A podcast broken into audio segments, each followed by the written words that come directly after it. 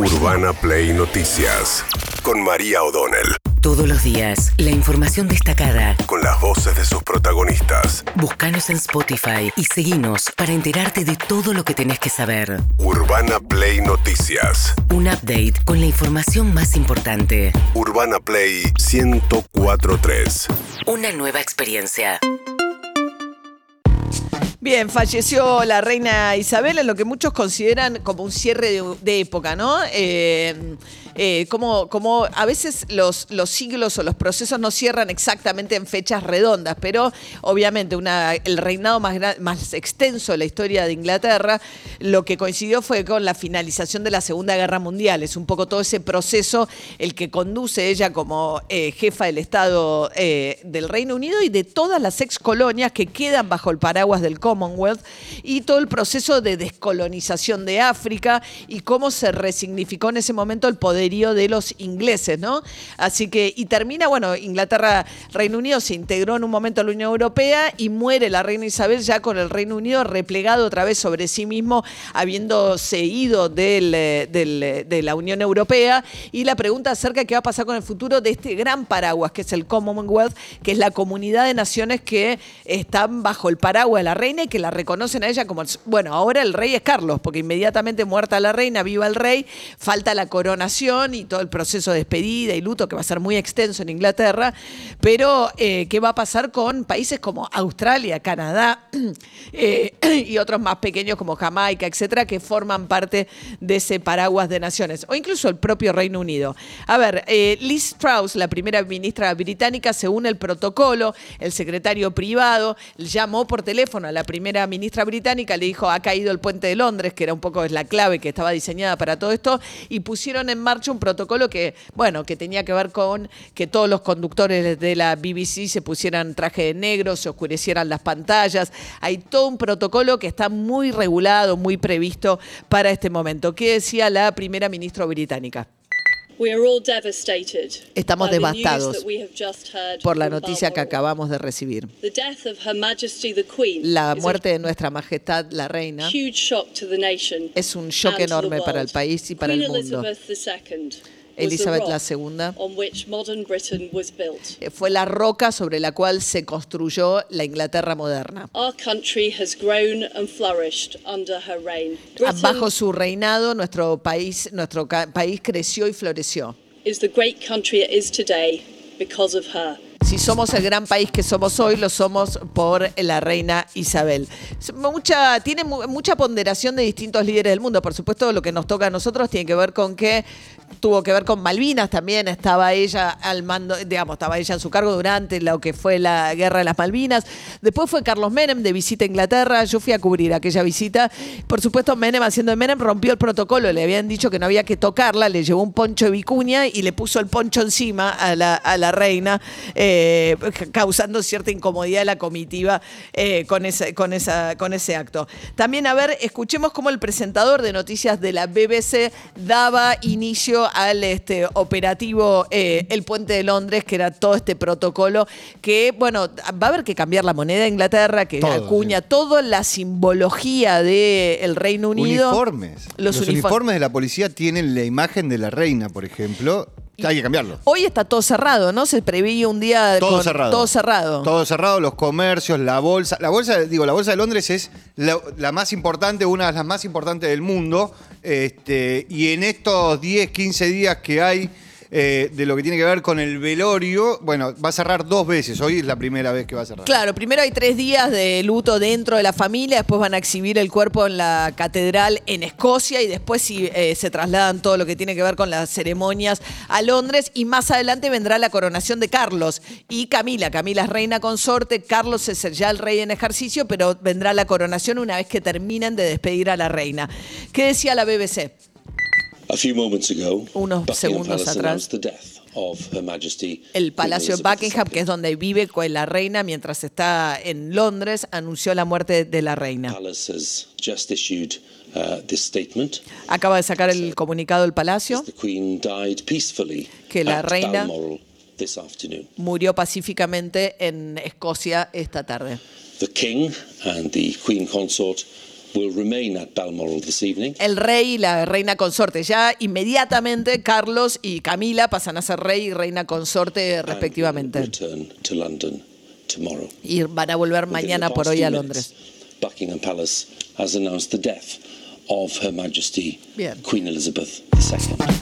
No, un detalle que aunque el protocolo de, eh, de la Casa Real establecía el cierre de la bolsa, bueno, hoy la Bolsa de Londres está operando, acaba de, mandar, eh, de publicar un comunicado en la web donde dice que solamente cerraría el día del funeral, pero que eso podría cambiar. Eso podría cambiar, obviamente, dependiendo de eh, los actos protocolares que, que se hagan eh, a la hora del entierro de la reina. El entierro de la reina, porque eso será dentro de unos días, ¿no? Sí. Eh, bien, mientras tanto va a haber una misa acá, otra cosa, en Luján por eh, la paz, convocada por el gobierno nacional. En realidad, Guado de Pedro, el ministro del Interior, llamó a algunos dirigentes de la oposición para ver si se juntaban todos en esta misa.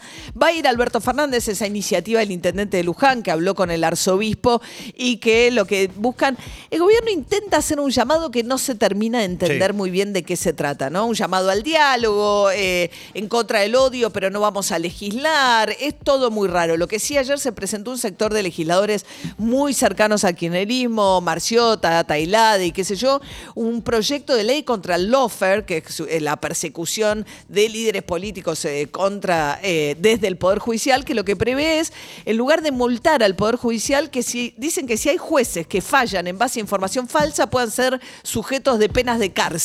¿No? Sí, sí. no va a avanzar eso en la No. Cámara de Diputados, pero tenés expresiones más duras y después no, no se entiende. El kirchnerismo bajó un cambio, ¿no? El- el- después de la reacción inicial ante el ataque de Cristina Kirchner, que dijeron es la oposición, son los medios, son los propagadores del odio, de repente dijeron, bueno, vamos por la paz social, vamos por la democracia, va a haber un acto también en el Parque Lesama, ¿no? Sí, va a haber un acto eh, mañana, sí, mañana sábado en el Parque Lesama, en esto de la discusión sobre los consensos y las conversaciones es medio difícil, ¿no? Porque eh, el oficialismo hace esto de la misa y llama a la oposición, la oposición responde que eso se tiene que hablar en el Congreso, que es el ámbito del consenso, pero ayer hubo una sesión donde no hubo nadie del bloque de Juntos por el Cambio en la Cámara de Senadores.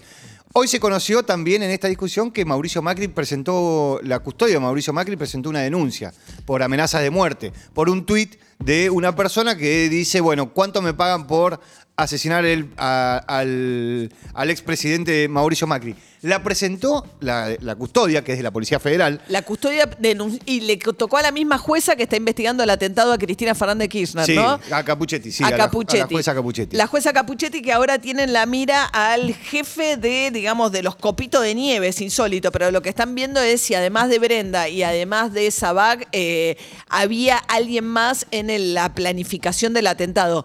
Hay cada vez más evidencia de que los días previos al atentado recorrieron la zona, o sea que no es que fue un arrebato que Sí. fueron ese día, que había, digamos, que estuvieron manipulando el arma y evidencia con las fotos, etcétera. Es una forma rara porque para reconstruir para atrás los copitos de azúcar rosa se ven un montón porque es un palo gigantesco. Sí. Entonces, viendo en imágenes son fácilmente identificables. Es raro también que nadie se haya dado cuenta que nadie vende copos de azúcar en las manifestaciones de la cámpora, ¿no? Que él se vende de otras cosas, que es una cosa para niños, que se venden calecitas, plazas. eh, Sí, por eso eh, llamaba es mucho la raro atención. como consumo para ese tipo de, de actividades. Pero bueno, de la mano de los copitos, lo que lo ven es, los días previos también hubo venta de esos mismos copos, con lo cual presumen que estaba esa persona. Y ahí el jefe de ellos dos, eh, va, que aparece como amigo de ellos, un grupo muy discurso antipolítica, libertario, etcétera, por lo que se ve en sus redes sociales, se llama Gabriel Carrizo, la persona que ahora está bajo la lupa de Capuchetti y del fiscal Rívolo, además de los dos detenidos acusados de intento de homicidio a la vicepresidenta Fernando Sabac Montiel y Brenda Uliarte. A ver, Andrés el Cuervo Larroque, ¿qué dice mientras tanto la cámpora? Acá lo que se está discutiendo hoy en la Argentina, lamentablemente, es si regresó la violencia política y eh, en términos armados, ¿no? Y, y crimen político, porque violencia, lamentablemente, Sí, hay hace empezó rato. la semana pasada, viene de atrás, pero me parece que hoy pasamos a una nueva a una nueva fase y tenemos que empezar a debatir si si va a haber que hacer política con chaleco antibalas en la Argentina, ¿no? Me parece eh, que, que ya pensarlo es estremecedor, pero lamentablemente creo que es lo que nos toca transitar en este presente. Hay que pensar si hay que hacer política con chalecos antibalas. A ver, ¿qué más decía el secretario general de la Cámara? Recordemos que hasta ahora no habló ni Máximo ni Cristina Fernández Kirchner. Eh, estamos hoy, cumplimos una semana, digamos, el ataque el, claro, ayer, ayer, a la noche. ayer. Pero hoy nos despertábamos, o en realidad fue cerca de las nueve y media, 10 de la noche, pero digamos, era, hoy hace una semana era el momento de mayor conmoción por lo que eh, eh, había ocurrido. A ver qué más dijo. Está claro y que no era un loquito suelto, que, que era algo eh, más profundo, más desarrollado. Creo que eso también nos tiene que llamar a la reflexión, ¿no? Porque esa, ese apresuramiento por tratar de relativizar un hecho tan grave, hay que empezar a indagar sobre cuál es la autoría intelectual, cuáles son los objetivos, qué es lo que se hubiera desatado si se concretaba el hecho, ¿no? Más allá de la conmoción que estamos viviendo, también tienen que hacer el análisis político de qué hubiera ocurrido en este país si el disparo salía y hay que también analizar a quién, a quién beneficiaría eso. Bien, eso decía Andrés el Cuervo de la Roca, mientras que Patricia Bullrich sigue firme en su posición más dura, de varias maneras. Primero diciendo yo voy a ser candidata a la presidencia, sea quien sea, o sea, no me importa si va Mauricio Macri. Esto marca su distanciamiento con Macri, ¿no? Sí. Porque ella siempre había dicho, como Macri y ella ocupan como el mismo espacio electoral, digamos, convocan al mismo electorado, ella decía, si se presenta Macri, yo me corro. Ahora no, ella siente que Macri, que es algo que fastidia casi todos juntos por el cambio, sobre todo al PRO, viaja mucho, hace su vida y que cada tanto se mete, no termina de ser claro si se va a presentar o no se va a presentar. Entonces ellos dicen, no, no lo voy a estar esperando a Macri y además también porque Macri estuvo levantando a Vidal, cosa que a Bueno, hoy está en Bullrich- Ruanda. En eh, Ruanda. ¿Pero qué con hago yo con el otro en Ruanda? Claro, Exacto, con la va. Fundación FIFA. Ahí va. Y Y hay además... mucha expectativa también con Macri porque presenta un libro ahora el mes que viene le- que es- claro. que se Eh, llama ¿Para qué? ¿Para qué? ¿Para qué? Recordemos que el, Buenos prim- días. claro, el primer libro se llamó Primera Ronda o Primer, Primer tiempo. turno, Primer primer, tiempo. tiempo, Primer tiempo. como que había un segundo y ahora viene un momento, claro, va a volver a levantar el perfil. Claro. Y además como Macri últimamente la- se acercó a Vidal, que Vidal se alejó, está peleada con la reta y cambió de su tono moderado a un tono mucho más duro. Hola a todos. Ahí va. Bien, a ver qué decía Patricia Bullrich. yo como los conozco tanto, dije acá se arma la, la, venezualiz- la venezualización, es decir, acá van a empezar a hablar del discurso del odio, van a empezar a decir que los que tiramos, el, eh, los que apretamos el gatillo fuimos nosotros, eh, nosotros, la prensa, con la que me solidarizo y respaldo con toda mi fuerza. Ellos quieren un país sin oposición, sin prensa y sin justicia. Ese es el ideal de ellos. Bueno, frente a eso, mi la manera en que yo resolví esto fue diciendo, ante la gravedad de esto, no tenemos un presidente que esté a la altura. Bien, el gobierno, la oposición insiste, sobre todo los que dicen, no me siento a hablar con el gobierno, no me siento a hablar con el gobierno, dice, porque vienen con la ley mordaza, porque vienen con la venezuelización. La verdad es que el gobierno primero dijo que pensaba en regular los discursos de odio, dijo a la manera de Sí. Alemania, pero después dijeron que no, incluso la portavoz Gabriela Cerruti dijo que no van a mandar un proyecto de ley, que no hay nada nuevo que amenace la libertad de prensa vía Sí. penalizar los discursos de odio, pero hay un sector de la oposición que necesita discutir con cosas que no están arriba de la mesa hoy, o por lo menos que no, no están avanzando. Bueno, sin ir más lejos, lo que plantea Bullrich, que es la presidenta de- del PRO, es que ella va un paso más adelante. Ella no repudia el, el hecho de, del intento de asesinato de Cristina Fernández de Kirchner, sino que como que ya visualiza lo que puede llegar a pasar. Claro. Y no dice absolutamente nada del hecho. Del- ella, recordemos que siendo titular del PRO, no sacó un comunicado que repudiara el hecho. Sí, Mauricio Macri. Sí, sí, Mauricio Macri, fue muy contundente en la reta, pero ella se corrió de eso inclusive, diciendo no lo voy a hacer porque nos quieren, lo van a usar al atentado para avanzar contra la República, la libertad de prensa, el Poder Judicial, etcétera.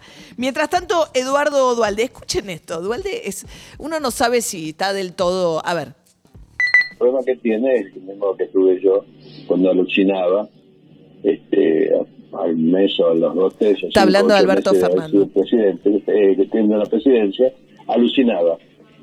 Porque uno no puede recibir impactos psíquicos todos los días, uno, dos, tres, diez, quince, y no cuidarse. A veces lo veo mejor, ahora ya lo veo leyendo, que no, no es común en él, ¿no?